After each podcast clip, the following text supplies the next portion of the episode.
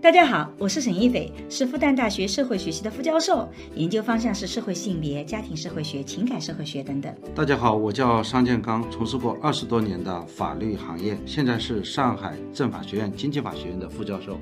我和商老师会一起主持这档由新事项光之来出出品的播客，从男女不同的视角跟大家聊聊这个时代的亲密关系、婚姻、家庭、社会性别相关的热点事件，同时也会穿插一些我们夫妻的轻松聊天。嗯，大家请记得哦，这是一个闲聊性的节目。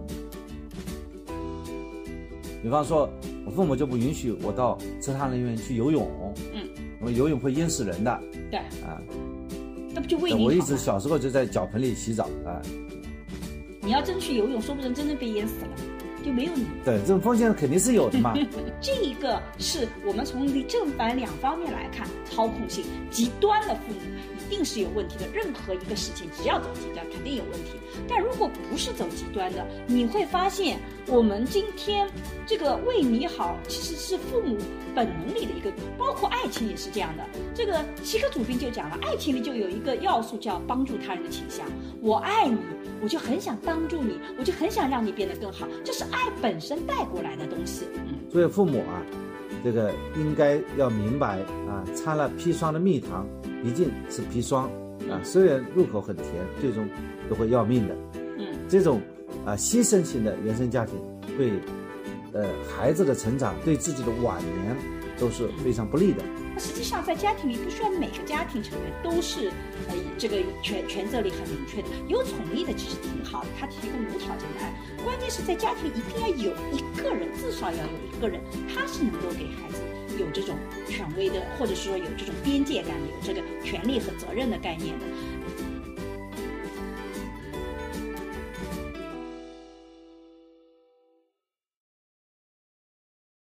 大家好，我是沈一斐。大家好，我是商建刚，今天呢要和沈老师聊一个他所擅长的专业话题。但是这个话题吧，我的观点和绝大部分人都不一样，所以每次聊这个话题吧，我也会经常被骂。因为有的时候我们今天聊的是原生家庭的这个概念，但是社会学的原生家庭概念和心理学的原生家庭概念，我们对它的态度是非常不一样的。那现在呢，有很多人受心理学的影响更大，所以我谈这个话题经常被骂。所以呢，我们每一次做播客，我们也一定要跟大家讲，我们首先是个闲聊，也就是说一个多小时的聊天，它不像我们学术研究会做的特别特别的严谨和规范，每个东西都有非常严这个好的出处，每句话都讲得很正确，这个我做不到。第二个呢，我们主要还是谈谈自己的观点。张老师觉得我们这样一种定位是可以的吗？我觉得你这个 disclaimer 已经讲得非常清楚了。呃，那为什么我突然间这次又想聊呢？是因为我们在去年的时候，两零二二年九月十五日的时候，我们有一期叫《为什么我们需要松弛感》。然后呢，小宇宙呢给推给我说，我们有超过六百条条的评论了。然后我就看了一下，其实我们到现在有七百二十条评论了啊，去年的啊。然后嗯，有最新的一条评论，它是这么讲的：HD 二三零七零 Y，他显然是我们新的一个播客听众。他说，虽然是二零二二年的播客，但是推荐给我，我就睡觉前听了一下。我觉得这个解释风格的概念真的很好啊。然后嗯，他就讲了，他今天呃这个下雪的路上很狼狈啊，然后重新改了一个解释风格啊，就觉得呃心情就很好啦。然后他有的时候这个吃多了，然后又改了个觉得很内疚，然后又呃改了个解释风格，然后就觉得多去运动，结果还真的去运动了，然后感觉又很好了。所以他就觉得嗯这个解释风格是非常有用的，减少了负面的情绪，增加了正面的好心情啊。感谢呃分享。啊，然后他说他也很喜欢我们提到的阿德勒的心理学原因和目的论。然后他最后的一段，我觉得，当然我觉得解释风格真的是很有用的。我在未来真的很想给大家搞一些这种思维提升方面的能力，因为怎么去改变解释风格，怎么系统的研究，或者是探讨一些问题，我觉得这个我们社会学的培训在这一块其实很有优势的啊。我我看看未来能不能做啊。但是他最后一段我觉得特别有意思，他说，呃，我承认我也有原生家庭的问题。啊，这个变成了我爱焦虑、追求完美，会经常陷入自我批判的羞耻感中。如果陷入原因论的话，我就很难摆脱原生家庭的问题。而目的论提倡人是有主观能动性的，一棵植物被阴影遮住后毫无办法，而人类是可以主动走出阴影的，重新获重获新生。啊，这个最后再次感谢带给我今天一天的勇气和快乐。就是我觉得在这个呃评论里面，他就提到了，就说你看这个原生家庭，它其实是从原因论和目的论的角度，我们可以跳出来。但是我在想，即使从原因论角度，这个原生家庭是不是真的是你造成这种？爱焦虑、追求完美、自我批判的羞耻感，是不是就是原生家庭一定是造成的呢？或者原生家庭如果做得好，就不会有这些问题呢？其实这个原因也是打个问号的。所以我就觉得，哎，有很多的朋友既然对这个话题都那么的感兴趣，我们不如就继续再聊一聊。所以我首先想想跟桑老师讨论的是说，呃，桑老师，你觉得你的原生家庭很完美吗？我什么叫原生家庭？就是我我原来。出生的那个家庭是吧？哦，对对对，其实我们首先要解释一下什么叫原生家庭啊。这个原生家庭呢，其实在我们社会学上，它是。对应于定位家庭讲的，什么叫原生家庭呢？就是我出生的我父母的那个家庭，就是这叫原生家庭。然后呢，我所谓的定位家庭呢，就是我结婚，我自己有配偶以后，我重新在社会上确定我的角色、我的地位的家庭叫定位家庭。那呃，我们会觉得一个人从小的成长环境、这个家庭的氛围啊、习惯啊、这个家人的角色啊、家人的互动啊等等，它都会影响到。子女之后的表现，尤其是呃早期这个概念提出来的时候，主要是指你在原生家庭里学到的这些东西，比较大的会影响到你的定位家庭，而不是影响到你人生的其他的方方面面。主要是影响了你在新家庭里面的表现，这是早期的时候我们在做研究的时候提出这个概念里比较对应的一个概念，就是嗯，比如说我我我们的父母是怎么相处的，那我可能跟我的太太或我的丈夫也是怎么相处的啊，然后他们是怎么分工的，我会觉得家庭分工啊这么做是合理的，诸如此类的。那现在呢，我们由于受到这个影视剧的影响啊，或者是受到各种各样。奇奇怪怪的各种所谓的商业心理学，我这里一定要强调是商业心理学，不是心理学。因为我心理学的那些教授也非常痛恨商业心理学干的这些坏事儿，就把那个呃，这个这个把原生家庭就变成了好像你种种性格的缺陷、生活中的不幸都是原生家庭的责任，所以甚至有一个概念叫“父母皆祸害”。啊，这个父母都是祸害你的，所以呃，这个就导致很多人一遇到问题就会从原生家庭的角度去寻找这种剖析。所以原生家庭就是指你原来的父母的关系，你原来父母的你出生那个家庭，包括你兄弟姐妹。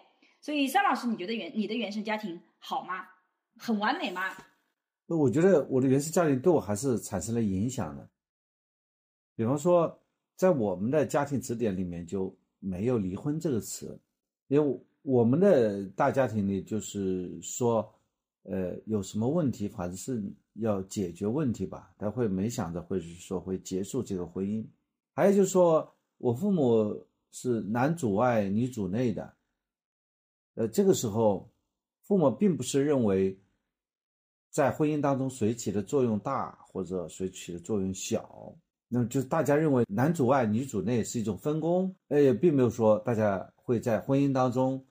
去，就是争夺，大家谁对婚姻的贡贡献大，贡献小，很多现在城市家庭里面，夫妻之间往往因此而吵架，就是双方在家庭当中的地位，啊，就是说和他们所期待的那种对方对自己的认可程度不一致，产生吵架、离婚，甚至啊是一个没有任何。毛病的家庭，在我看来，在外界看来，嗯，呃，家庭也很成功，收入也很高，财产已经很多，子女都很成才，啊，就是这样的一对家庭，就是因为夫妻互相不认可对方，嗯，不认可对方的核心原因就是说谁对家庭的贡献大，啊，在这个问题上没有办法形成一致意见，最后分道扬镳。在我们的原生家庭当中，我们并不认为就是谁的贡献大。啊，在外面工作赚钱的就贡献大，在家里养娃、带孩子的，嗯，就贡献小，没有这样的一种意识。我认为，就是女女的和男的结婚，男的和男的娶了女的以后，他们就是一个完整的整体，家庭是有分工的。嗯，我想这也是我的原生家庭带给我们的。比方说，还有了，那我追问一下。如果是女主外男主内，你你父母能接受吗？会觉得这也是正常的吗？我父母在他们的作业本上中还没写到这一篇，所以你看，他们客观上是男主外女主内的。对，但实际上他们也只接受这种模式，所以这种模式是有时代性的，就是说在那个时代，那个时代的父母，他们其实就是只有这种脚本。你让他想象一个新的脚本，他很难想象。就像今天我们的家庭去想象开放关系等等，很多朋友希望我说聊聊开放关系，我说可能今天我们这个脚本还不成熟，很难去谈，因为背后的所要支撑的这些理念都还没有。所以你要我们去想一个超越时代的这些概念，其实就特别特别难。所以这就在社会学里，我们一直在讲一个非常重要的观念，就是原生家庭一定是落后于你成长。成年以后的环境的，也就是说，你父母当时能给的脚本，他们觉得这种模式好，只是在他们小的时候，他们所接受这套理念，然后他们运用在他们的成年生活里面。那他们这套模式是不是能够适用到我们今天？它一定是不适用的。所以，原生家庭它有大部分时候它都是落后于时代，尤其是时代发展的越快。以前为什么原生家庭没这个问题？是因为时代发展的很慢。可能一百年，除了税收政策有些改变，其他改变不大，文化改变也不大。那这样子的话，同样的文化，它就没有那种滞后性，没有那种拖后腿的感觉。但现在我们的这四五十年来，我们的社会发展特别快，所以你就会发现，原生家庭在这种时代快速发展，它一定是有滞后性的，所以它一定会拖后腿。所以桑老师的父母，他其实是男主外女主内，在他们看来是非常正常的，在我们今天会觉得他们好像比较的。嗯，那父权制或者是不合理，但实际上在他们那个年代，他们没有其他的脚本的，他想象不出来今其他脚本。就像今天我们也想象不出来，我们的孩子二十年成年以后，他们的需要的脚本是什么，我们也不知道，对吧？那么为什么大家会把很多问题，就是和这个原生家庭的概念联系在一起呢？它是一种客观的社会学现象，嗯，还是说它是一个人？对某种不成功，或者对某种失败的一种责任探寻呢？你刚才从社会学角度谈原生家庭，心理学谈原生家庭，嗯，那我们先讨论和批判之前，嗯，那你能不能给我们介绍一下心理学意义上的原生家庭它到底是怎么说的？还有社会学意义上原生家庭它到底是个什么概念？二者的区别和联系是什么呢？哦，心理学跟呃社会学从原生家庭本身的定义来看，它是比较接近的。原生家庭就是指你父母的那个家庭啊，你这个有兄弟姐妹那个家庭；定位家庭就是指你自己的那个。呃呃，现在的这个结了婚以后的家庭，当然你以后可能也没有定位家庭，就一个人，因为时代改改变了。早期提出原生家庭和定位家庭之前的概念的时候，还是每个人都会结婚，所以他会去讨论这些话题。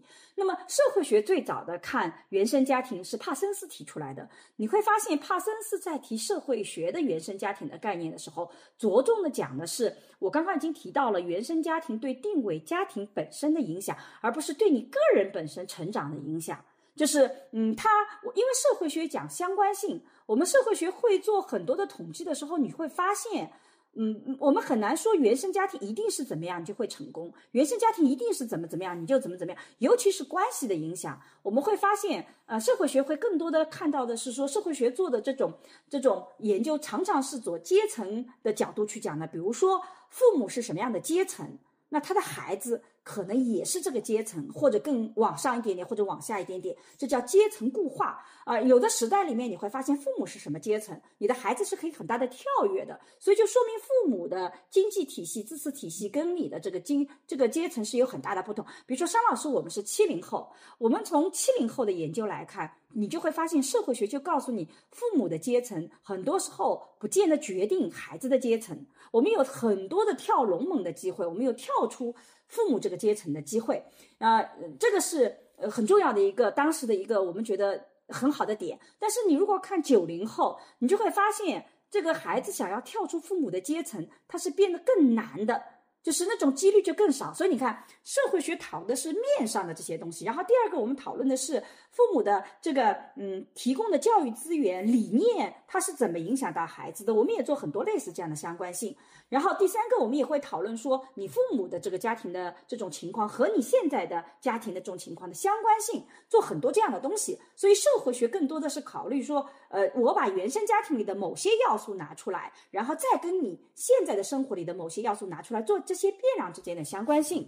那么心理学其实也做这些东西，但心理学更强调的是说，原生家庭对你个人的。发展影响，所以原生这个心理学里面不仅会去讨论你这个对你的这个发展的是这个家庭是怎么样的，他更多的考虑的是说，可能你现在的很多问题都是由你原来的家庭造成的。社会学这个观观念，我们我我我觉得比较少，当然社会心理学也属于社会学的一块，这两块很难严格的区分。社会学更多的是强调那些呃客观性的东西，可能对孩子的影响要超过你主观性的这种。所谓的民主意识啊，比如说在心理学上会把家庭的教养模式分成民主型、权威型、专制型和放任型，看看这种不同的模式会对你有什么样影响。那社会学有的时候也会做，但是嗯，这个新社会心理学结合的时候也会做，但是很少会直接找出这种相关性，说你会成功或不成功，这个我们几乎都做不出来。所以这是嗯，在研究的逻辑体系里是不一样的。所以那今天我们讲这个呃，父母是祸害。常常是在为什么我说是商业心理学？因为心理学其实也讨论你对家庭影响，然后也一定要强调说，不是父母一定会决定什么样子的，它里面可能是某个因素影响到了你某个方面。但是我们在商商业心理学里面就会把这个扩充到，凡是你有问题，那都是新原生家庭的原因。我觉得这个不是心理学和社会学之间的区别，这是商业化在传播的时候，它为了契合我们民众的一些。本能的思维逻辑的一种取向，就是当我们去总结自己、归因自己失败的时候，你会发现我们常常归因为外因，就不是因为我的原因，是因为别人导致了我之所以这么失败，这样子我们就会好受一点。否则你发现你之所以失败，就是因为你比较懒，你比较笨，你比较蠢，你有的时候脑子就不清楚，你有的时候真的就是没好好学习。你把这些运动归到自己，然后你其实内心里你又的确不想学习，你也不想勤快，你觉得那个，那你这么 归因，你你就会很崩溃。但你如果归因为都是我父母的问题。那你不就找到一个很好的理由，说你看都是别人的问题，我就可以跳出来吧？所以你会发现，我们在归因的时候，人类比较本能的一个想法就是，如果我成功，那主要归因为我自己，我做了什么什么努力，所以我很成功。但是归因自己失败，常常会说是别人啊的问题。但如果我们归因别人的成功，我们是反过来的。比如说，我们会归因呃马斯克的成功的时候，我们就说他有个很厉害的妈妈。你看，也是归因别人成功是因为外部原因。呃，归因归因他的失败，那是因为他这个人太傲慢了，他这个人很这个，就是人类的本能取向，就是当我们遇到问题的时候，我们的归因总是归因为外部原因，说我自己的不好一定是别人的原因。所以我觉得原生家庭契合了这种人类的本能吧，所以他在商业心理学上他就特别有市场。对我刚才听了几个词啊，一个叫归因啊，其实最近我的啊一篇研究啊，嗯，从。呃，完善从律师中遴选法官制度啊，所以我就用了这样一种研究方法。嗯，我把这个归因啊分成两类。嗯，啊，一种是呃个人倾向归因。嗯，另外就是社会情景归因。嗯，哟，很专业了。对，刚才沈老师呃介绍了什么？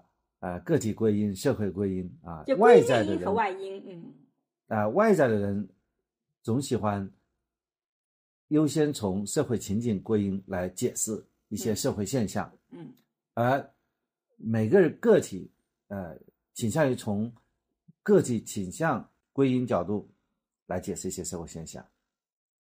然后陈老师刚才也讲了一个相关性，因为法律上主要讲因果关系。但社会学很多时候只叫相关性，因为因果关系要做出来特别特别的难，你需要控制很多的变量，你需要那个，所以很多时候很多的学术，我一看他谈因果关系，我就会觉得，嗯，得打个问号，因为有可能背后有共因，有中介变有中介原因，所以你直接得出这种原因来是很难。其实因果关系是很难得出来的，很多时候。比方说，我们法律核心的一个要件，嗯就是民事法律行为最核心的有四项嘛，嗯。啊，就是比方说侵权嗯。啊，什么样的侵权呢？就是要求主观、客观、主嗯。主观方面和客观方面，嗯。其中有一个啊，就是要强调这种因果关系，嗯。啊，就是侵权行为和侵害结果之间存在因果关系啊，那么这是承担侵权责任的前提。那么，如果侵权呃行为和侵权的结果之间有相关性，那是不能承担侵权责任的。那在社会学呢，就强调这种相关性。嗯啊，相关性你如果没有逻辑的话，也会很扯的啊。因为有很著名的一个研究啊，嗯就是研究在但是你因果关系更扯你你如果连相关性都没有，你你首先要确定有相关性才能有因果关系嘛。好，你继续说吧。首先是要强调它的因果关系。不，首先有相关性才可能有因果关系啊。很多因果关系啊，很可能都没有我们现在就。讨论一下这个例子吧。比方说，在 莱茵河上有一项研究说，嗯这个呃，莱茵河呃，这个这个天气啊，嗯呃，热的时候啊，就是莱茵河这个河水啊，这嗯个涨的时候呢，这个自杀的人比较多嗯，啊，自杀比较多。这个有这么一个研究，对，呃，其实，其实这核心的背后的因果关系逻嗯。辑是，因为夏天呢，很多人下水去游泳，对所以淹死人比较多。对，但是他这个研究呢，就是把这个，因为夏天多嘛，就是吃嗯。冰激凌的人会比较多，嗯是吧？对吃冰激凌的人多呢，呃，就实际上是一个天气热嘛，啊。对，嗯然后他研究下来，就是冰激凌销量比较好的人呢，死后呢，就死人比较多，嗯，我们社会学有？一个类似的是就形成，了个关联性。对，有那这个的确存在关联性啊，这叫相关性，就是。呃，我们也有一个类似的研究说，呃呃，吃冰淇淋的时候，你会发现溺水身亡的人就增多，也是一样的，它就是有相关性。但是我们用这种例子就告诉你，相关性不等于因果关系，就是因为它背后有一个共同的原因，就是到夏天了。夏天呢，同时让吃冰淇淋人增多，同时呢，让溺溺游泳的人增多，所以两个数据都那个的，所以它首先是有相关性，但它不一定有因果关系。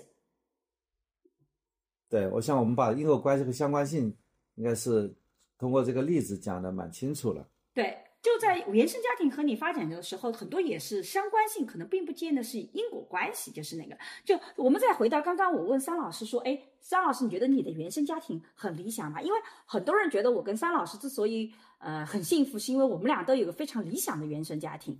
但是我自己是觉得，比如说，据我了解，我公公婆婆年轻的时候亲密关系也没那么好。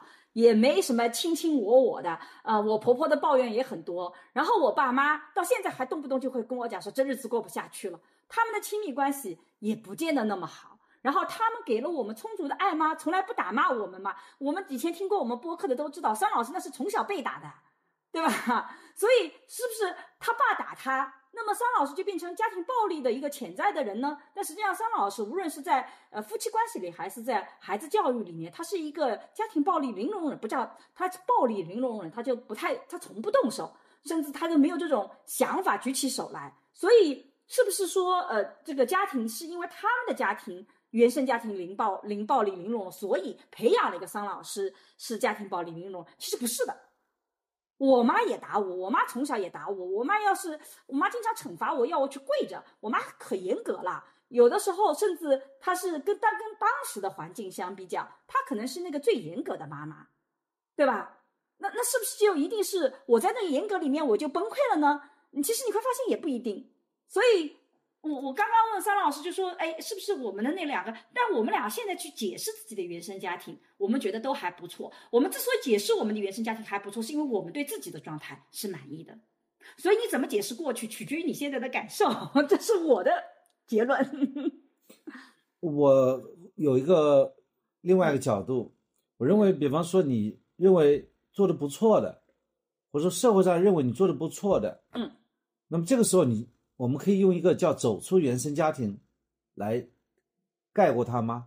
比方说，我爸爸小时候是会打孩子，因为他那一代人啊，不仅是他打孩子，他的同龄的呃那些父母也打我们的同龄的这些孩子们，对吧？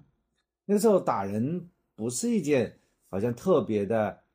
这个这个，就父母打孩子不是不是件父母的事情，违和的事情。对我爸妈也打我，我觉得没什么问题。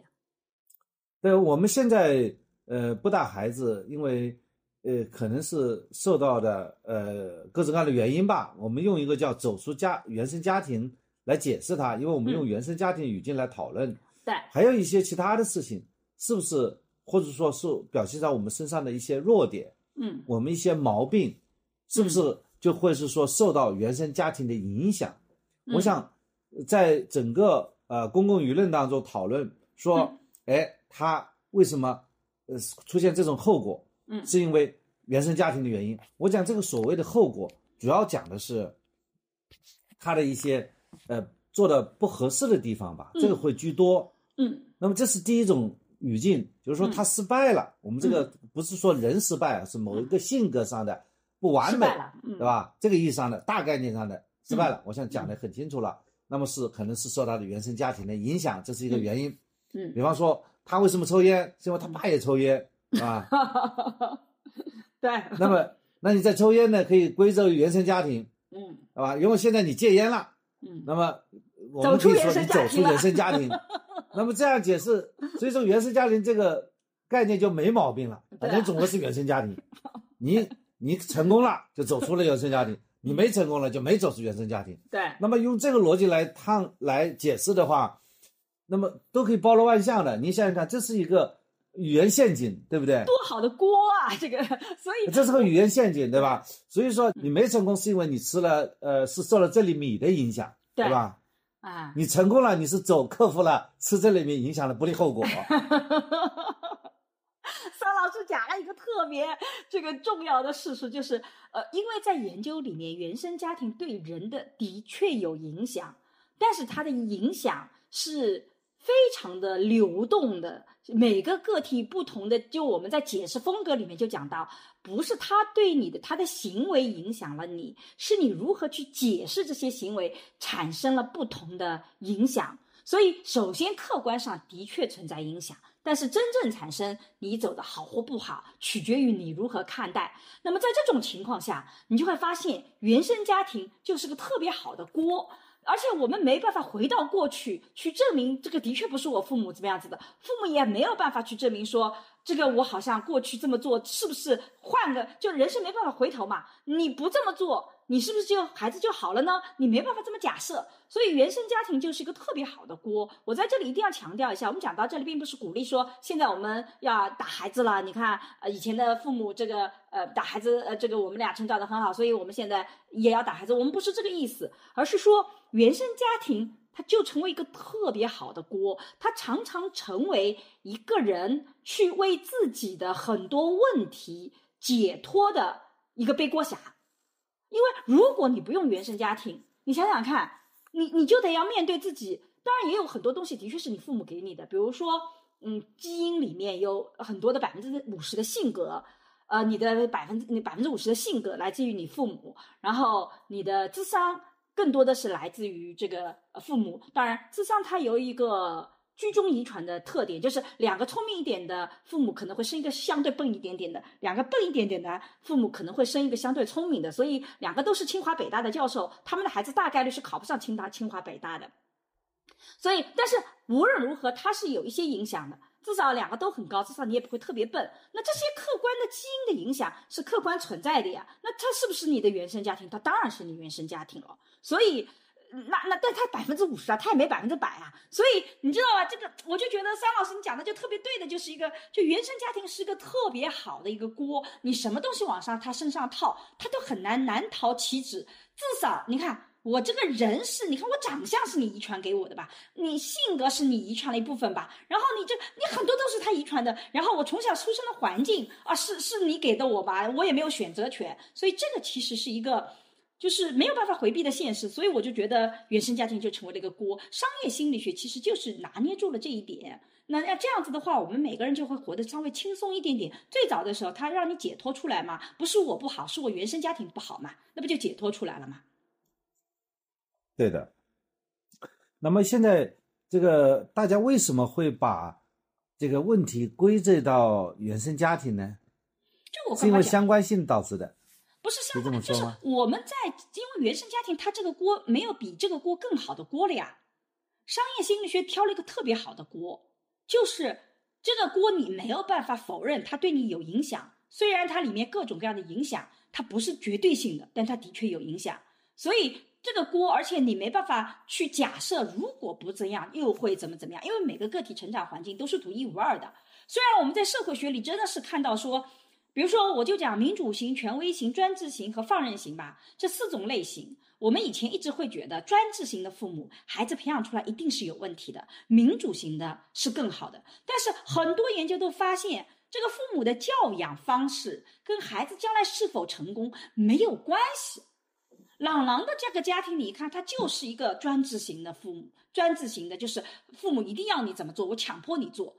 真正起影响的就是，因为很多时候成功它有很多偶然因素。如果你成功了，你就会把那个早教家庭教育里面好的地方把它提炼出来，说啊，之所以你看当时让我坚持了，不让我放弃，培养了我坚韧不拔的心态，这不就是专制型吗？就你会换一个词嘛？所以我前两天还发海报说，任何一个词正面的褒义的词一定有一个反面的负面的贬义词。所以在这个过程中间，你就会发现，你你你它没有影响，它甚至连相关性都没有。但是这个不妨碍我们把我们自己的成功与否归结为我原生家庭的问题啊。但是呢，原生家庭在提供社会支持体系方面的确是有影响的。比如说，你的父母比较的有钱，他从小就给了你最好的教育，让你学更好的学校，这个就是叫阶级传递，它真是有影响的。但是你父母是教养方式，它影响没有那么的大。所以，但是呢，父母的阶层的方式又不是他能够改变的咯。他穷就穷了，他有钱就有钱了，他也想努力有钱，他没钱那怎么办呢？所以这个就在社会学里，我们有的时候就觉得这个锅给父母有点不公平。所以别以为你你能培养一个成功的孩子，不是的，你你能培养的是一个不会不会完全心理失衡的，就他负面的东西，你把他给搞死掉是可以的。你把他拉下马是可以的，你不要做这些事情就可以了。但他是不是能成功，是不是能够足够的好，也不一定。但即使你有一个完全暴力的父母啊，你有一个非常糟糕的一一对父母，他们有非常严重的问题啊，他们使得你从小出现了非常大的问题。但我们也有相应的研究，就讲到了一个叫复原力的问题。我们发现。就是比如说，一九五五年的时候，当然也是一个心理学家做的，就是他们就研究早期早期的逆境对人类毁灭性的影响啊。这些父母长期啊贫困，不仅贫困，而且这个没有工作，教育低，还有酗酒、精神病等等等等，这个吸毒等等等等的问题。他们找了接七接近七百名的婴儿，然后这些孩子三分之二的孩子的确在十岁左右开始出现行为和学习的问题，然后呢，有部分的孩子也会出现犯罪行为和精神疾病，但是其中仍然有超过三分之一的孩子，他们虽虽然他们一模一样有那种严重的这个这种父母的问题，但他们最终却依然成为了有能力、有爱心的成年人。他们找到了比父辈更好的工作，并组建了温馨的再生家庭。我们在社会学里面也会有有一本书叫呃，忘了叫重归故里还是回归故里啊？那个讲的是一个嗯黑人的教是黑黑人教授是如何成为这个哈佛的教授的，他的人生小时候这个这个家庭的环境是多么的糟糕，他是怎么跳出来的？所以他不是决定性的影响，但他的确是有影响。所以其实我们家庭里面是有复原力的，我们个人是有复原力的。这里有几种有毒的原生家庭，嗯我们来你点评一下啊。好，第一种是操控型的原生家庭，嗯呃，我是爸妈嗯。啊，孩子你都得听爸妈的，啊，嗯。这个叫中国式父母，嗯。啊，这些所谓中国式父母呢，或多或少的把孩子当成自己的私有物，嗯。他们习惯性为孩子安排一切，对应嗯。也想子女能够听从自己的管教。嗯。一旦子女呢挣脱了自己的手掌心，有些父母就会感到痛苦，嗯。感觉自己被子女背叛，嗯。自己的辛苦付出没有得到同等的回报，嗯，他们就会用比较极端的方式来收复孩子的心，让他们听话。嗯比方说，在我们周围，有些父母总是打着为你好的旗号，私自替孩子做决定，全然不顾孩子的想法。这种操控方式很容易激发孩子的逆反情绪。我觉得我们生活当中这样的人，这样的父母很多。我举个几个例子啊。第一个，孩子要不要出国读书啊？很多这个孩子放在身边的人，他会都会讲，比方说，我就我独生子呀，啊，这我就是说，呃，我我们孩子，呃，这个肯定是不能出去的，嗯啊，就是我觉得他的理由，并不是从孩子的意愿，孩子有没有想出去，你有没有问过孩子想不想出去呢？嗯，不是的，第一句话，我我们家的孩子不出去的，嗯啊，这是这个情况。呃，如果说是相对理想或者我认为的一个评价，就是说，嗯出不出去这个无所谓了，因为我们这边也有非常好的教育环境嘛，嗯对吧？那么孩子要不要出国读书，那应该是孩子自己决定。如果他心智成熟了，嗯或者说他想明白，他想出国读书，嗯或者说孩子就是不愿意出国读书，这应该都是孩子呃自己决定，或者说当他至少有机会去参与决定吧，嗯而不是父母帮他做决定。嗯还有一个朋友说，嗯，这次考大学考复旦啊，嗯差那么一两分儿，对吧？所以呢，我我就安排他去读了某某大学，对吧？嗯是，然后明年，呃，就送他出国嗯啊，等等。我看见的全是他安排的，他直接用了、用了这个词安排的。嗯我说一个读大学的这个孩子，难道他自己没有决定自己学校的这种权利吗？到嗯哪里读书、如何读书的权利吗？嗯我自己呢，我父母非常专制，对吧？嗯，能决定的都决定，但是我去哪个大学读书，我读什么大学，转什么系，他都没机会决定，嗯因为我都不跟他们商量，自己就嗯把事情做做好了。嗯，因为就是说，父母控制孩子，我想这里有个前提，就父母在他能够控制的范围内去控制孩子，嗯他有这个能力控制了，他就去控制。嗯他如果没这个能力控制，他也控制不了。比方说，嗯我回家，我高中回家了，然后告诉父母啊、我被复旦大学录取了。嗯高考之前我就回去了。嗯嗯啊，他说啊，复旦在哪里啊？嗯啊，对，就他没有，他没有，已经超出父母的边界了。对，但是呢在他也不行了。对，在他在他小在小的时候，比方说，我父母就不允许我到池塘里面去游泳，嗯，因为游泳会淹死人的对，啊。这不就为你我一？直小时候就在脚盆里洗澡啊。你要真去游泳，说不定真的被淹死了呢，就没有你了。对，这种风险肯定是有的嘛。所以说，我对这种操控型的原生家庭，嗯你怎么评价的？或者说你你你怎么去给这些父母建议的？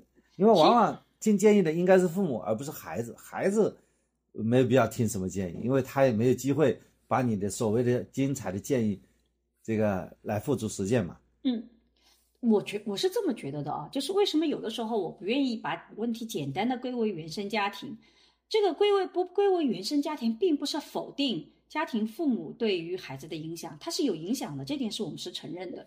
但是很多的真正产生影响，可能是极端行为才产生那么严重的行为。可是你在日常生活中，如果不是极端行为的话，你如果把“为你好”这句话你都觉得是有问题的话，那一旦你做了父母，你就会发现你不知道怎么做父母，因为做父母是很难避免为你好这种心态的。我举个例子啊，这个我儿子很喜欢喝可乐啊，他每天都希望喝杯可乐啊回来那个。但是我们的目前我们的知识环语境啊，这不是我的专业，这是我的了解的情况。就如果每天喝可乐，它糖分摄入太多，它会有很多问题，所以我就不希望他每天喝可乐，甚至他一天喝两瓶。那你作为父母，你要不要为他好，去剥夺他这个权利，喝可乐的权利？然后张老师这个小时候去游泳啊，父母会觉得很不安全。这个，那你作为父母，你要不要说尊重孩子的想法，让他想游泳就游泳？那你会发现，你做父母。其实孩子跟成人关系有个很大的不同。张老师刚刚提到了，你去读书，我要询问你，他有个前提是他能做这个决策了，他有这个相应的智商能做这个决策了。可是我们上一期其实也提到了，说我们之前做了家庭教育的视频里面做了一个幼儿园的视频，就是这个老师给小孩子脸上贴了个创可贴啊，其实他们没有任何的问题。然后他们午睡以后，这个老师就问他，哎，你脸上怎么有创可贴啊？每个孩子都给你一个理由说。啊，我是被蚊子咬了，我是被谁打了？他们绘声绘色的讲，就是因为小孩子他有一个最大的特点，是因为他的决策和智商能力没有达到成人的点，所以你没有办法给他完全平等的权利。所以在这种情况下，为你好这个事情，他几乎是只要你是父母，你就不可避免会做这件事情。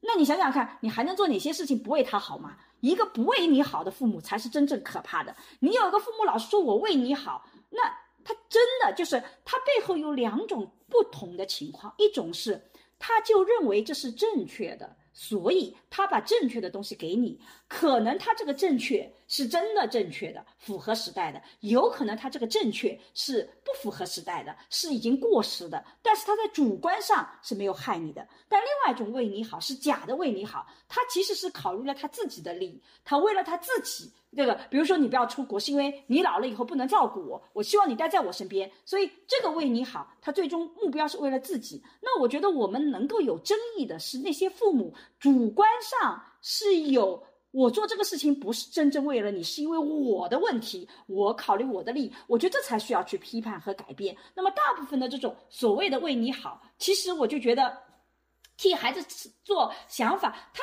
真的是很麻烦的，当然他有一个前提，就是说他不要过度。很多时候我们劝父母，就是说你，因为我们之前讲到了原生家庭总是落后于时代的，所以我做家庭教育的时候就提醒父母，你别老觉得自己是正确的，因为你很多的观念很可能真的是落后的，你以为为他好。其实对他的成长来讲，他并不见得有好处，所以你不如多去听听他。所以这是我们教育父母的。我们教育父母是说，你要知道你是落后的，所以你要去更多的倾听孩子。但是回过头来。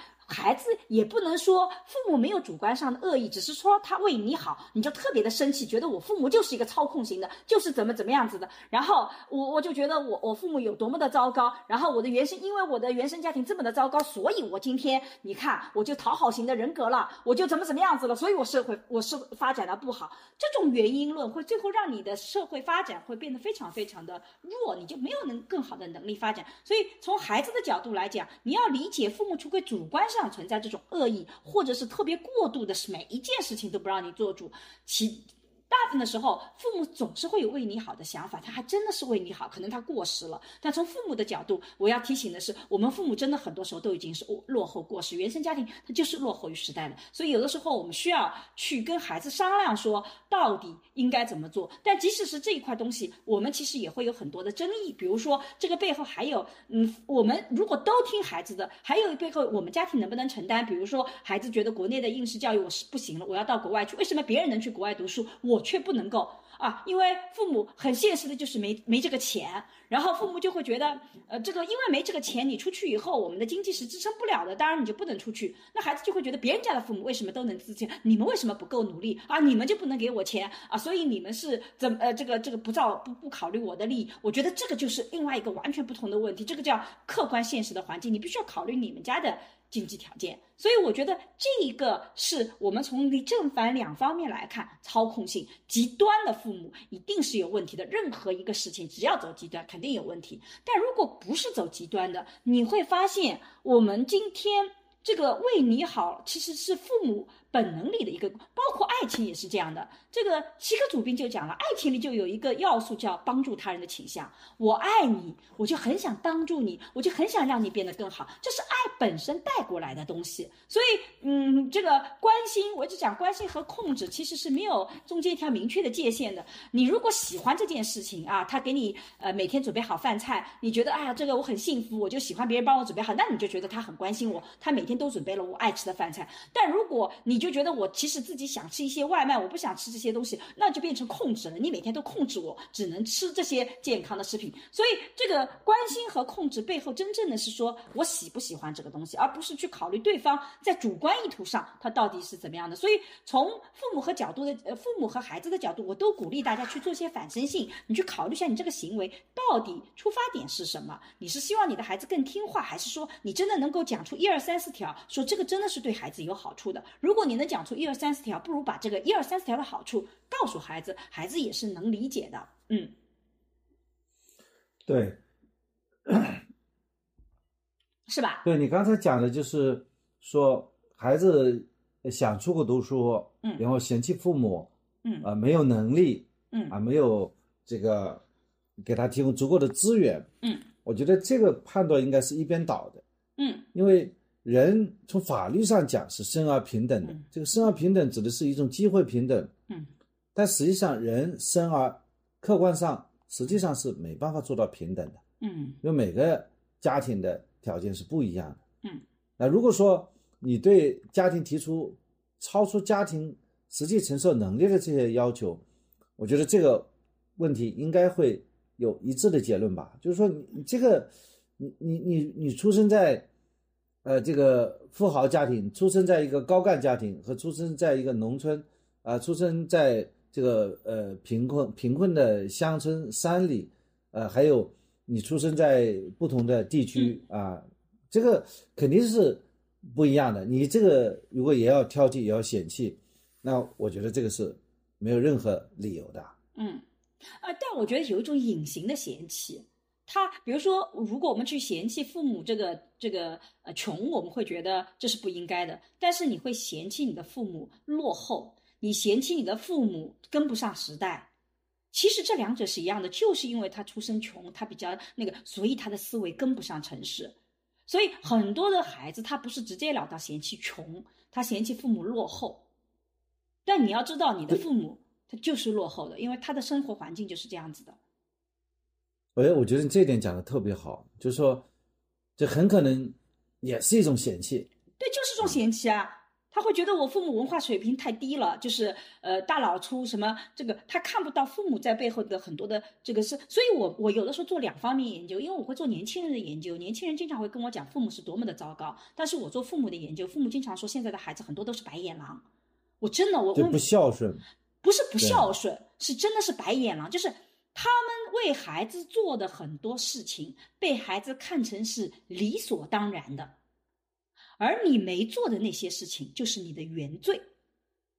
就像那个少年大学生说他父母欠他一千万，对我欠他在北京买套房一样的，对，我我我而且他讲的还挺理所当然的。我们前一期聊了，前几期聊了这个很多人还不同意我们的观点呢，嗯。少年大学生的事情对，是吧？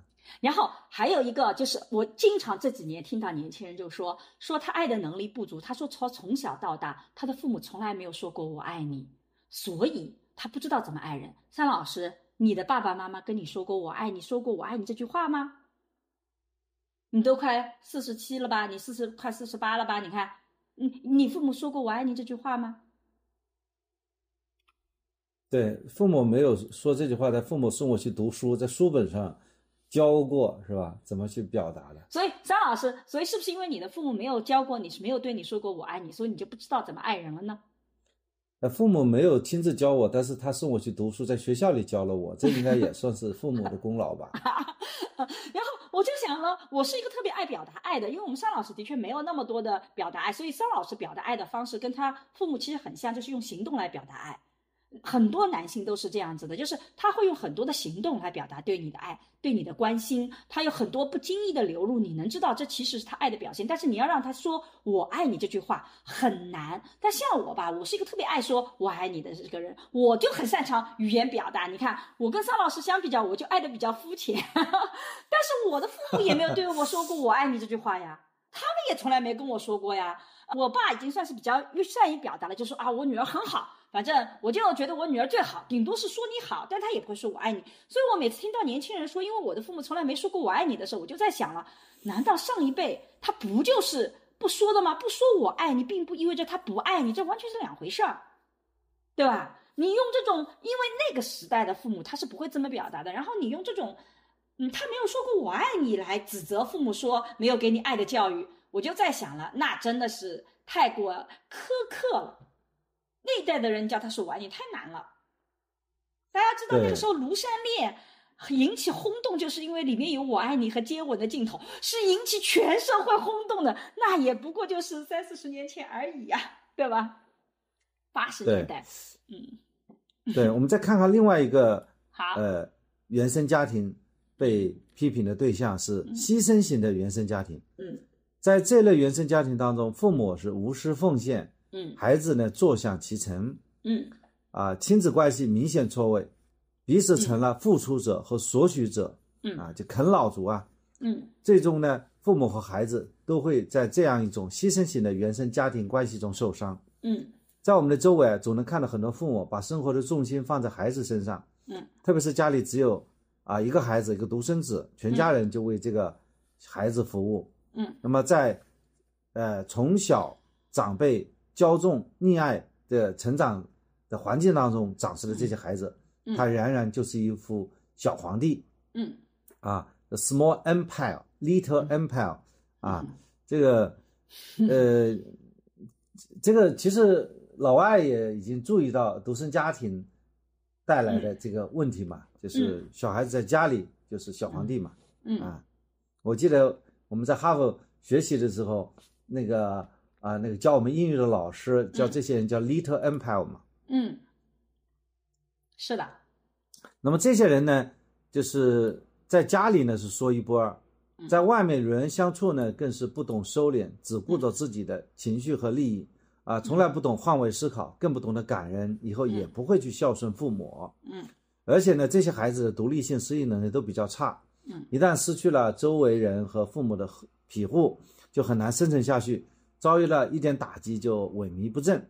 嗯，未来的发展空间十分有限。嗯，作为父母啊，这个应该要明白啊，掺了砒霜的蜜糖毕竟是砒霜啊，虽然入口很甜，最终都会要命的。嗯，这种。啊，牺牲型的原生家庭对，呃，孩子的成长，对自己的晚年都是非常不利的。那你怎么看待这种现象呢？啊，其实我觉得牺牲型和控制型其实背后都是同一个问题，就是没有边界感。我很喜欢金冠涛和刘青峰写的那个《观念史研究》这本书，它里面讲到权力的概念，就讲中国人其实权力的概念是。很晚近的五四运动才带进来的，而这个概念一直没有用在家庭领域里面。所以，什么是孩子该承担的权利？什么是父母的权利？什么是孩子的责任？什么是父母的责任？这个概念其实是我们没有的，所以我们就很容易出现两个极端：第一个是孩子完全没有权利，就什么都听我的；还有一种就是，呃，现在这种牺牲型的还挺多的，就是我把权利都交给了孩子，呃，我我全部让你来。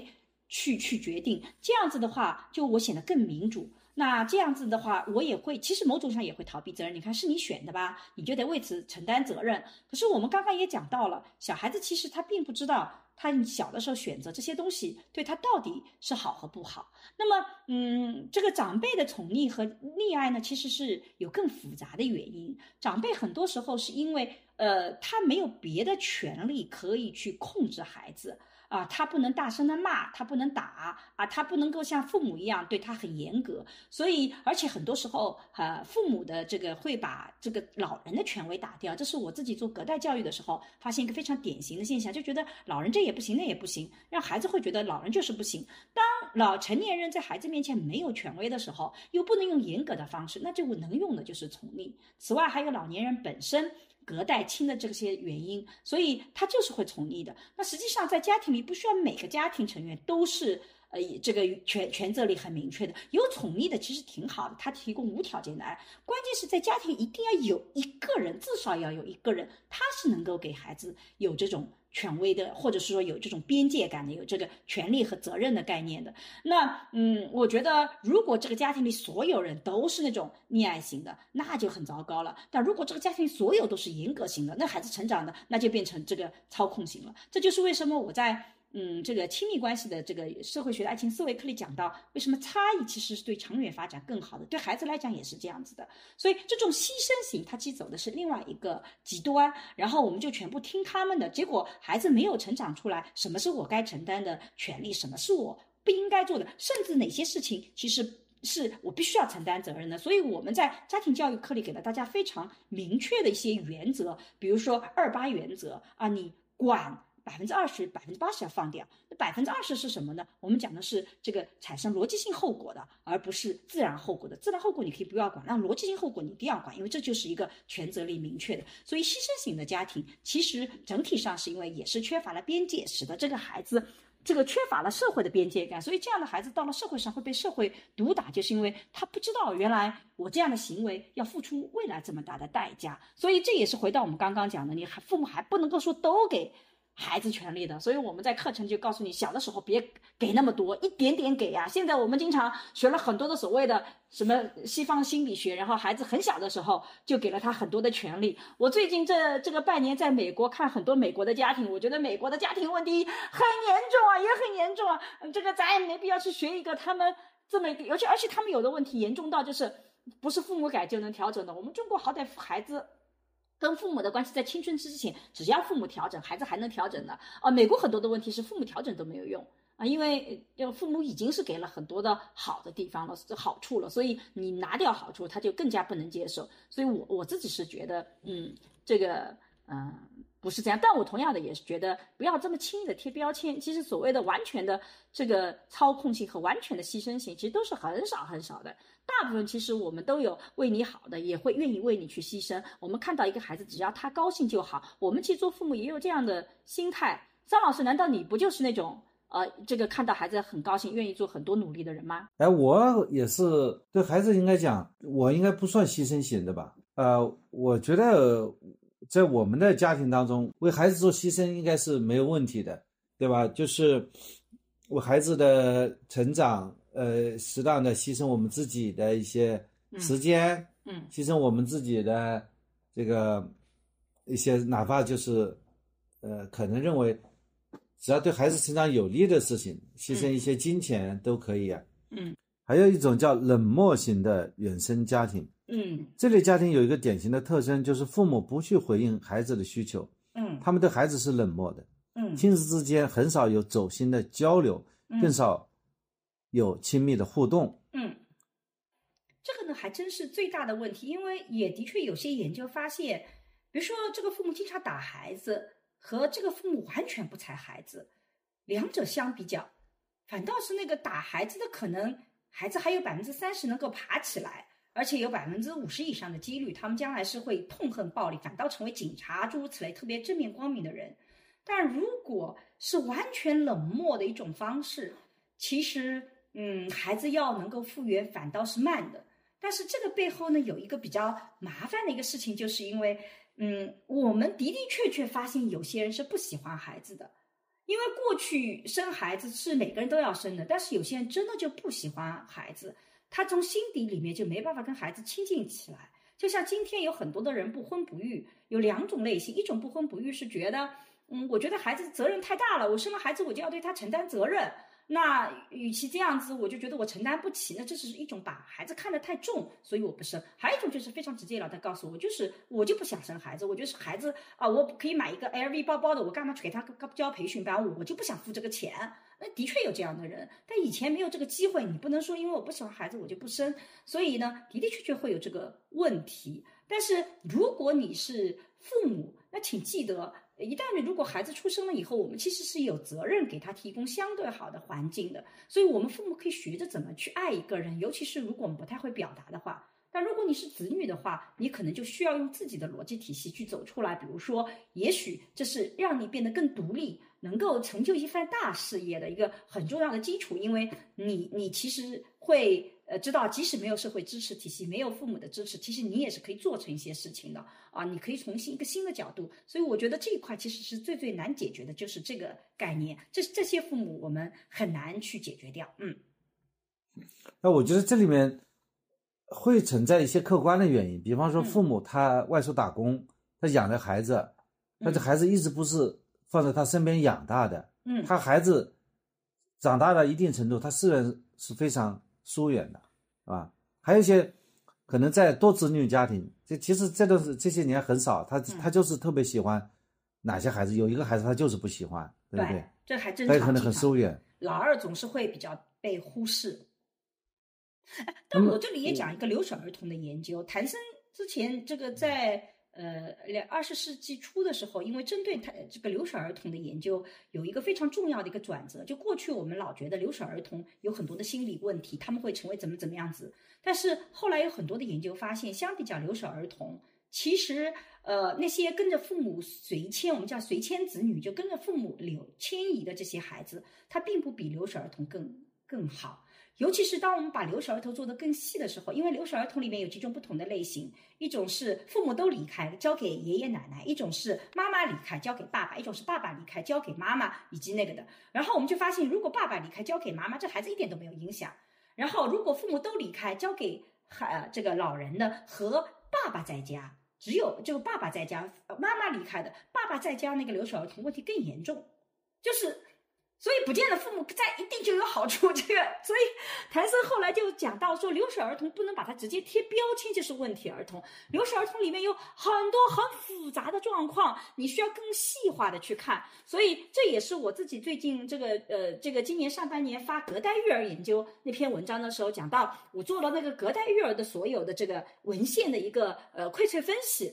那很多的研究就告诉你了。其实不是说有老人帮忙，他就是一定是溺爱型孩子就一定不好，然后留守儿童就一定是呃老人带就一定是孩子有问题。其实这些结论也都不成立。所以留守儿童这个是空间上在不在一起，跟你在情感上在不在一起，它不见得一样。假设比如说呃以前嗯你比较忙碌，我更多陪孩子，可是并不是说你人不在场你就缺席了。我们在聊天的时候经常会说到爸爸现在在干嘛啊？爸爸怎么努力让我们过好生活？你是可以在场的，所以呃，这个物理上的不在场和心理上的不在场，它还不是同一个东西。最可怕的就是，就算他在旁边，他还不想踩你，这种心理上的不在场，我觉得比物理上的不在场有的时候更难。如果物理上的不在场，老人能告诉孩子说，这个父你父母就很努力的想要挣钱，让你提供更好的环境，那可能他没有那么的轻，但他不会产生特别大的严重的问题。但是你在他旁边，每天都皱着眉头看他，你就看他这也看不惯，那也看不惯，然后你就真的不喜欢他，那这个对孩子的伤害，在情感方面的伤害是更大的。但是对于你事业能否成功，他影响没那么大。对，那么我觉得你好像讲过一个概念叫嗯最佳养育者嘛，对，就是说孩子他如果是父母跟他不好，嗯呃，但是父母他跟他爷爷奶奶好，比方说他哪怕多子女家庭，比如他成长当中他正好认识一个叔叔，对吧？也可能给他带来力量。我我我我妈妈，呃，因为是童养媳，所以很多时候他可能觉得他自己的父母，包括这边的养父母，没有特别好的给他的支持。但是我妈妈跟我讲的时候，每次讲都会讲讲他一个叔叔，就我爷爷的弟弟啊，嗯对他特别好，他很感恩人家。嗯，也没有觉得他存在太多的原生家庭的问题啊？对啊。所以其实一个人成长的过程中，身边其实只要至少有一个天使，他就会好很多很多。就是我我们有一个叫这个贺岭峰老师提出来叫天使理论嘛，就是每个人人生里面最好有三个天使，在家庭里面会有一个人特别喜欢你，然后到了学校你会有一个特别喜欢你的师长，或者或者不是师长是权威的人，有一个特别权威的人喜欢你，然后你会有一个呃生活中的朋友，他跟你关系特别好，像这种所谓的这个嗯这种这种呃这个这个叫什么啊、天使，其实有一个就很好，所以原来呢我们是大家庭居住模式。那你会发现在大家庭的居住模式里，有个特别好处的地方就在于说，假设你的父母不是那么的热情，但是这生活里面总会是有一个是对你很热情的，那这样的话你会感觉也好很多。所以我觉得这个是一点很重要的一个点。所以，但现在我们是就是家庭就很小，所以这个就出现，一旦你的父母不喜欢你，那你就嗯变得就没人喜欢你了。我觉得这个也是比较麻烦的。对，我们刚才把这个原生家庭是什么啊？社会学意义上原生家庭，什么心理学意义上原生家庭，还有商业社会学是吧？商业心理学这种呃这个原生家庭概念做了一些论述啊，就是我们讨论下来，似乎是嗯原生家庭和个人的成长不能呃构建成为一个啊规则的一个原因呢？这是不是你的基本的结论和倾向呢？我们发现原生家庭对于孩子是否成功这件事情，它影响特别小，但是它对于孩子的情感模式以及能量本身，它是有很大的影响的。所以从父母的角度来讲，我一直强调，你没有把他扶上马送你程的能力，但是你把他拉下马的能力是非常大的。所以父母要做的事情是如何把这个底线给守住了，你怎么能够不要？把他伤到体无完肤啊！但你一定会有为他好做的不够好的地方。做父母其实也没必要那么的内疚，因为我们没有办法做完美的父母，就不存在完美的原生家庭，在社会学里就没有。你说，即使以前我们在早期七十年代的做美国做原生家庭的时候，他们有个假设，就是一旦经济条件好了以后，这个原生家庭就可以比较完美，所以他们就可以提供足够的爱、足够的物质的生活、足够的游戏、足够的快乐。结果发现，当你提供这些东西的时候，你发现年轻人变得更虚无了。现在就是很多的年轻人为了追求快乐，真的是因为日常的快乐都满足了。那如果我还想要更快乐，我怎么办？到最后我可能就只能通过吸毒啊这种这种极端方式去寻找快乐了。所以你一旦满足了这些东西，它也不解决问题，它还有更严重的问题出来。所以我觉得这个是一个。另外一个新的问题，但从父孩子的角度来讲，我们就希望你能更加去理解，你是完全有主观能动性，你是可以跳出来的，你不是说你就你就一旦是捆绑在里面你就不行了，其实不是，你有很多可以跳出来的可能性，这是我主要的一个观点。所以原生家庭从父母和孩子角度来讲，他其实咱咱们都更放轻松吧，就父母别觉得你就责任那么的重大，然后。呃，但是呢，你的确需要学会底线，因为你如果太多的关注在学业啊那些他要做的好的事情，那实际上你会很痛苦，他也会很痛苦。但如果你放轻松了，你就会发现，其实两件事情都没那么痛苦。那么你认可中国家庭矛盾的核心就是孩子怎么去独立嘛？我其实不是很很，就是说，我觉得讨论这个话题它很难，就是因为。所谓的独立，在社会学上，它有一些要要有一些嗯，这种社会的支持体系。举个例子来讲，今天我们的孩子，他们想结婚成家，他们想要买房子，那那他不要不要依靠自己的家庭。但问题是，实际的情况就是，他们如果不依靠我们，怎么卖房子？这个房价高的，他就没有办法这么做。然后我们说，现在的孩子希望你能够自己，比如说十八岁以后就成年，你能自己养活自己。现在这么高的成本，就学的时间又这么长，很多人二十四岁还在读书，他怎么可能独立？经济不独立，就不要谈别的独立，别的独立都是依附在物质基础的独立上的。所以，我我自己是觉得，简单的谈独立它很难。我们能谈的独立，其实是说，不管是在经济条件怎么样，不管我跟你是什么关系啊，是父母的关系也好，是情侣的关系也好，其实我们都要有关系里的边界感。这个边界感是很重要的，因为一个现代社会没有边界感，我们因为不再是一个一窝粥一样的那个，所以我们不得不在一个个体化的时代，因为我们今天社会已经走向个体化，我们所有的制度设计都已经是个体化的。我们过去的很多制度设计都是家庭的，税收是以家庭为单位的，然后你我分配的资源也是以家庭为单位的。现在我们不是的，我们整个的社会的制度体系是以个人为单位的。那以个人为单位的时候，他就必须学会。个体和个体之间的边界，所以我觉得简单的谈独立不解决问题，真正解决问题的还是要去讨论是怎么能够去更好的去建立这个边界的概念。对你用了“边界”这个词替换“独立”哦，对，的的确确，我们也看到现在家庭当中的这种张力，嗯，比方说孩子们是成家了啊，呃，有自己的，呃，甚至父母帮他买了一个房子。嗯，但是呢，这些孩子仍然缺乏独立生存的能力。对，啊，一直呢处在没结婚之前的那样一种状态，呃，依然是父母身边没有长大的孩子，依赖性很强。啊，一边呢在啃老，一边呢就要抱怨我的地盘我做主啊。嗯，这个是也是蛮现实的，对吧？房子，呃，父母买的，然后呢，这个呃很多事情还要自己做主啊，就是想。呃，沈老师讲的这个，独立嗯啊和边界啊，他独立经济上没办法独立，但是要所谓的我的地方我做主，又要求独立，这就会产生矛盾了。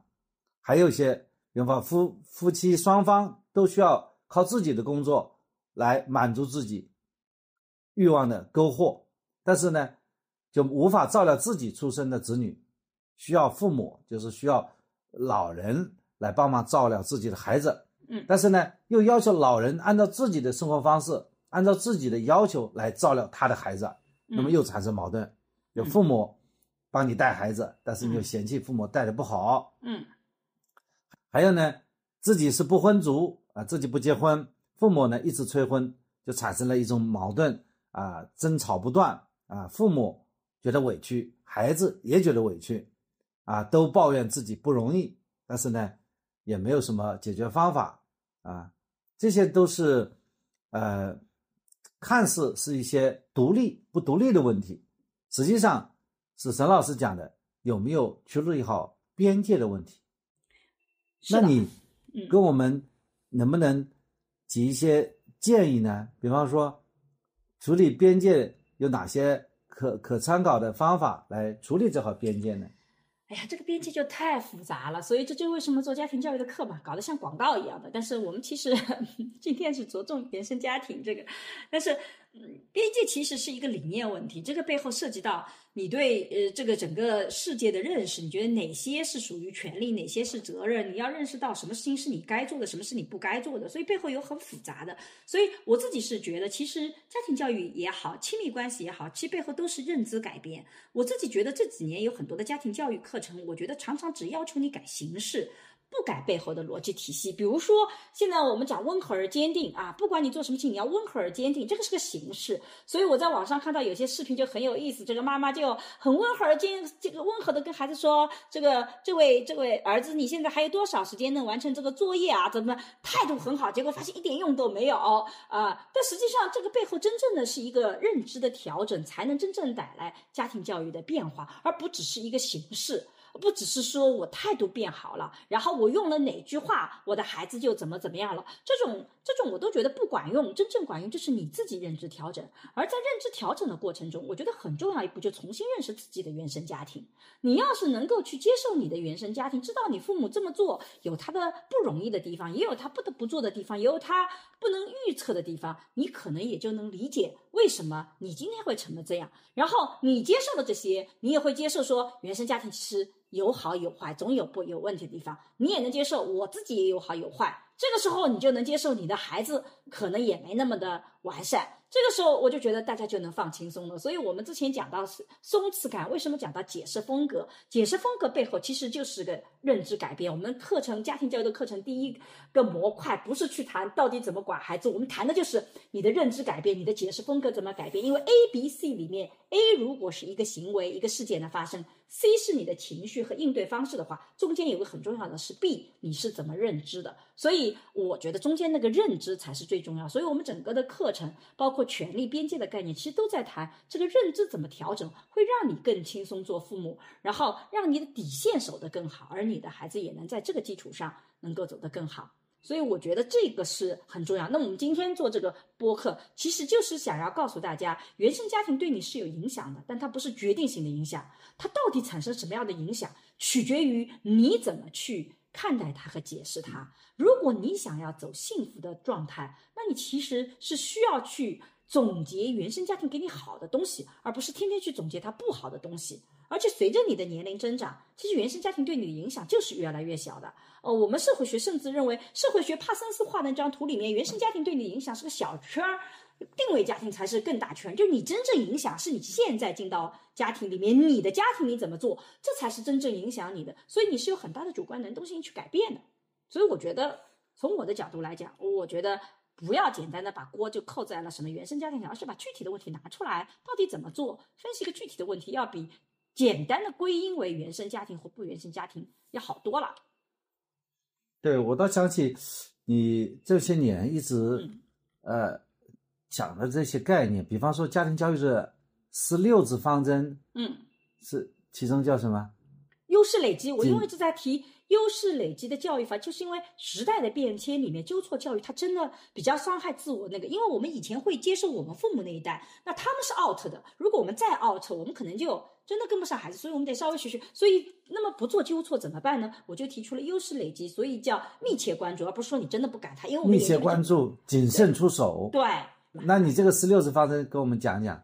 呃，我们现在就是变，首先第一个是密切关注，就是因为我们发现，如果真的不关注孩子，他产生的影响力是特别特别大的，所以要密切关注，但是谨慎出手。你别什么事情就觉得都是你的责任，你为他好你就要管，有些该管的管，有些不该管的可以放轻松。但是积极沟通，就是怎么用正面标签的方式，怎么跟孩子通过好的沟通，我们教了大家特别具象的方法。怎么去让孩子觉得自己有能力，而不是父母很厉害？最后是快乐为首。我觉得今天的中国家庭最缺的是快乐，很多人不知道怎么快乐，也不知道怎么创造快乐，所以我觉得这个很麻烦。所以咱们得从小学起，这个快乐家庭教育要需要快乐，这是我自己的一个整体的一个理念。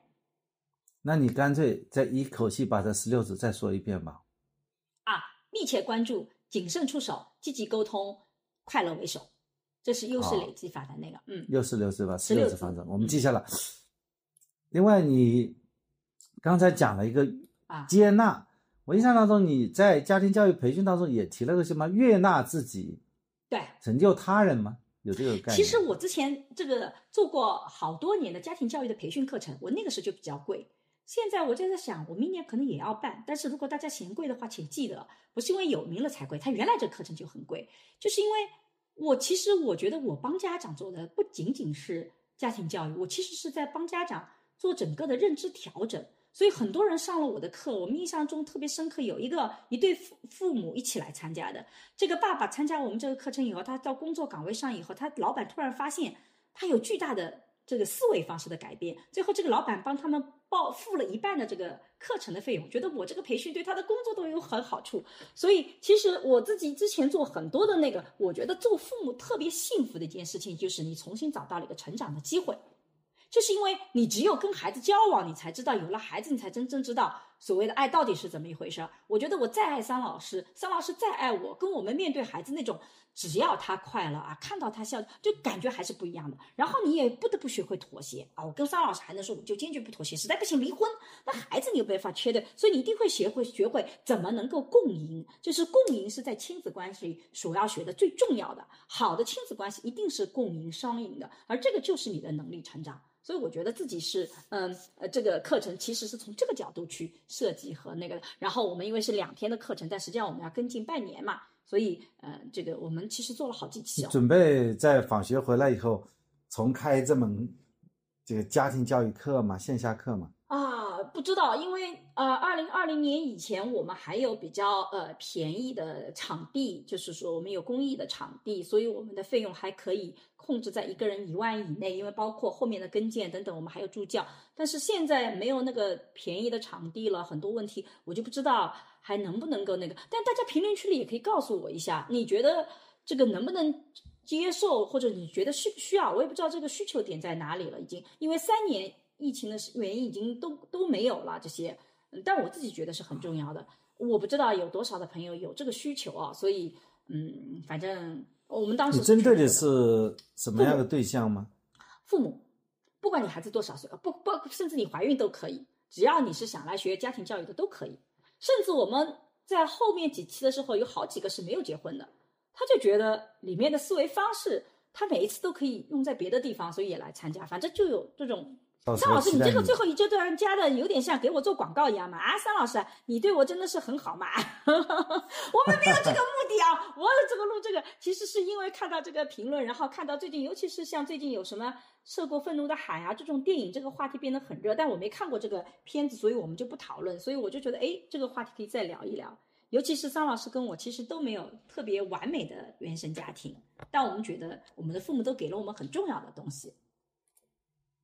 对，有的时候我就觉得，如果家庭能力太强，父母能力太强，对孩子的成长到底是一个正向帮助，还是一个逆向帮助？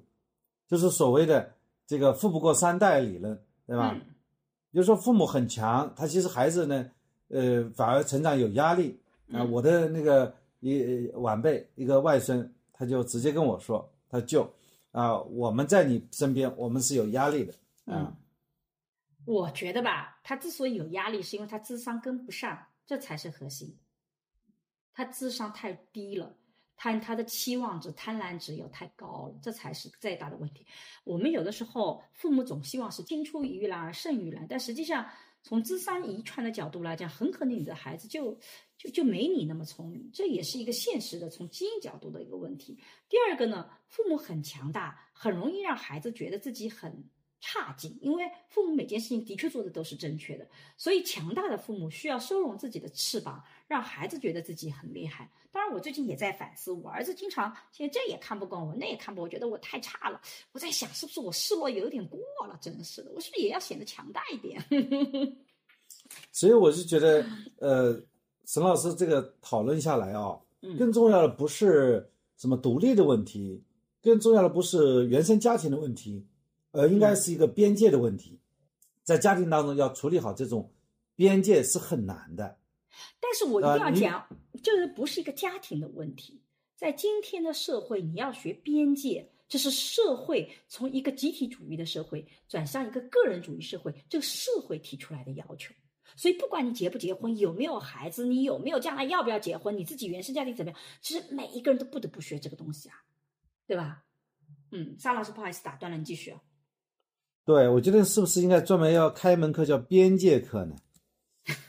那就没有人觉得需要这个边界，大家都觉得我自己边界可守的可好了，可能啊。那你总结一下吧。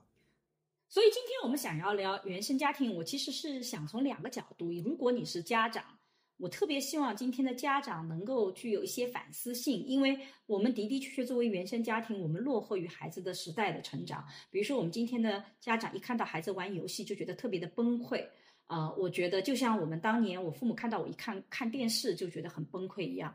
其实可能都是因为这个时代发展的这个对陌生的东西，我们父母可能接受不了。但这恰恰有可能是未来发展的一个方向。所以我觉得作为父母是要时时刻刻具有反身性的。我们得认识到，我们有的时候是落后的，有的时候我们得认识到，我们不并不见得一定都是正确的。所以我们需要更多的去倾听孩子，去了解他的想法。然后如果没有特别负面的东西，我们其实可以更加勇敢点让孩子去做。但同样的，对成年的子女来讲，我也想反过来告诉这个呃成年的子女们：当你们去看待自己父母的时候，你首先先去判断一下他有没有主观上的恶意，他是故意想要控制你怎么怎么样，还是因为他受限于他的时代、他的认知，他已经把他能给你最好的东西给到你了。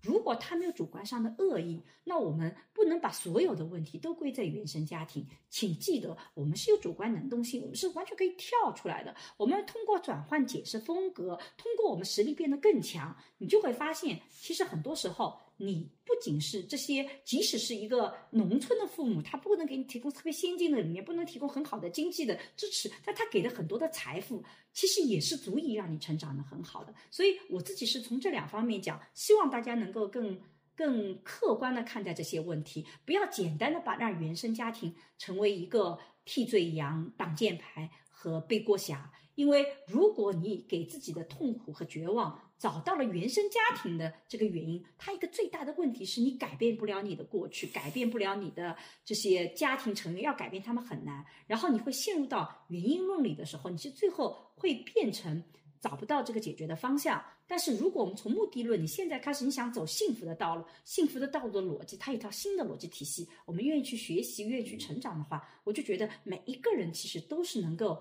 找到让自己幸福的道路的，呃，不一定能找到发财的道路，但找到幸福的路还是可以的。好，我讲完了，桑老师。对，其实沈老师最早还是从研究家庭教育来，呃，开始的。对。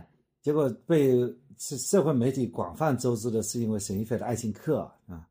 哦，那是我刚才应该这么说，我最早做的是亲密关系的研究，但是我到公共领域最早是家庭教育，然后呢，呃，这个其实后来出来的时候，那又回到最早的那个研究领域里去了。但我最近的确在做亲密关系的研究。对，刚刚这个用悦纳自己，成就他人，嗯，这个就是我们课程的名字。来查检索，嗯，找到了二零一八年，嗯，这样一篇报道，嗯。二零一八年，沈老师就开这个很接地气的家庭教育专家沈老师，那课我们呃叫2016启发式年提问。两零一六年就开了，启发式提问已经是两年以后是悦纳自己后续课程，就先做了家庭教育的课程，后面启发式提问是对父母的能力提高的跟进的课程。嗯对，悦纳自己成就档案从一六年开始，然后从嗯一八年开始讲启发式提问。嗯我希望在你这个呃归国留学以后啊，嗯，访学回来以后啊，再把这门课呃开成一种精品课程吧。嗯，可以呀、我自己是觉得这个课程还挺有意思的，而且我很喜欢跟大家一起讨论这些话题，我觉得会有很多互相之间都有很多的收获，就是好的，那我们今天的播客就到此结束。我们的这个播客，嗯，到今天已经顺利达到了二十七万加。是吧？对，啊，虽然到年底三十万的粉丝啊还没有达到，但是任务完成了百分之九十。那我们这样子吧，我们把目标就改到二十七万吧，就是这，这是我的做法。啊，我们目标不改，我们觉得，呃，完成度到九十也还是不错的。所以呢，我如果要做一个总结的话，我就说，如果你觉得本期播客有用，欢迎你点赞、评论、转发。好，好，那。呃，今天就聊到这里。我们也非常希望你在评论区告诉我们，你有关于这个话题有什么样的想法。就像有一个评论引发我们新的讨论一样的，我们每次其实，在现在选择播客的主题的时候，也会经常有很多的困惑，有很多我们私底下聊的不能放到公共领域来聊，有很多话题我们发现过去也很多都聊过。所以你有什么感兴趣的话题，你有什么感悟，也非常欢迎你分享给我们。对，我们下一期的播客题目也在评论区当中去找吧。行啊、再见。啊，就到这里，再见，拜拜。大家好，我是沈一斐。那在过去的几年里，其实我做了很多的课程，想要帮助大家系统的学习爱情啊、性啊、性别啊，以及怎么去做沟通的内容。所以呢，在公众号“光之来处”，你可以找到社会学的爱情思维课、沈一斐的性教育课、沈一斐二零二一聊性别等等这样的课程。啊，你在这个公众号上还可以找到运用心中的 CP 和重新认识你这样的情感沟通的桌游。哎，我在过去的岁月里，其实特别希望能能够通过系统的知识，通过一些实践性的方法，能帮助大家在亲密关系里面成长起来，能帮助大家的自我变得越来越好，生活越来越幸福。那么，如果大家想要了解一些哎有关家庭教育的相关视频和内容呢，可以在视频平台搜索沈一斐和桑建刚，我们一起来聊聊那些育儿难题。好了，今天的播客就到这里，谢谢你的收听，我们下期再见。下期再见。